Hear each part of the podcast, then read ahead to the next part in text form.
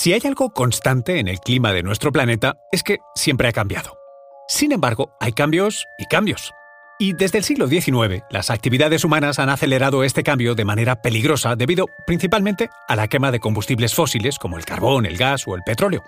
El 26 de marzo celebramos la Hora del Planeta, un movimiento que nació en Sydney, Australia, para llamar la atención sobre el cambio climático y la pérdida de la biodiversidad. Es algo sencillo. Consiste en apagar las luces de edificios y monumentos durante una sola hora. Las consecuencias más duras están a la vuelta de la esquina. En 2050 habrá ciudades costeras azotadas por la subida del nivel del mar a causa del deshielo, además del incremento de huracanes e inundaciones cada vez más agresivas. América y Asia serán los continentes más afectados. Pero ¿sabías que en España podrían ser barridas del mapa zonas como el Delta del Ebro, Doñana, el Mar Menor o la Albufera de Valencia? Conoce mejor al equipo que protege nuestras costas. Alerta en el mar, el jueves a las 10 un nuevo episodio en National Geographic.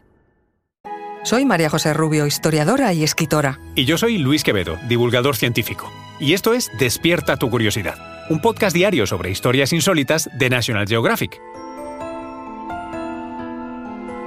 Y recuerda, más curiosidades en el canal de National Geographic y en Disney Plus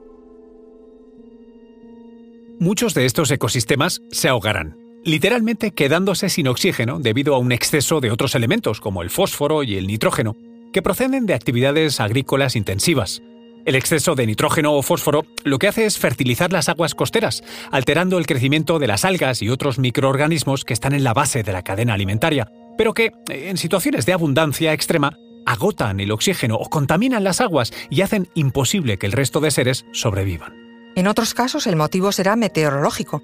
Por ejemplo, el cambio climático hace que el anticiclón de las Azores sea cada año más fuerte. Esto supone los inviernos más secos en la península de los últimos 1.200 años, algo que es probable irá en aumento. El delta del Ebro tiene un siglo tremendo por delante.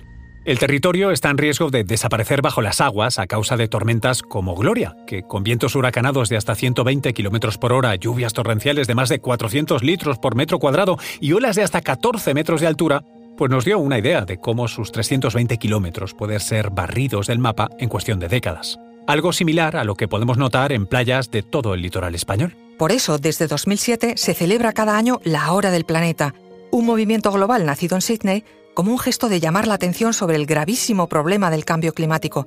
Se ofrece a todos los ciudadanos la posibilidad de participar con un gesto tan sencillo como simbólico, apagar durante 60 minutos las luces de edificios y monumentos.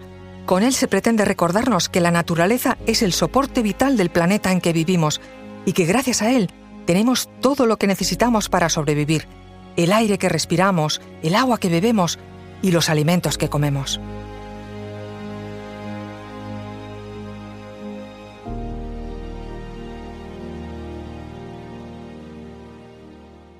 No te pierdas la exposición Photo Arc, una muestra del fotógrafo Joel Sartore para concienciar al público de todas las edades sobre la importancia de proteger la fauna global y la biodiversidad del planeta.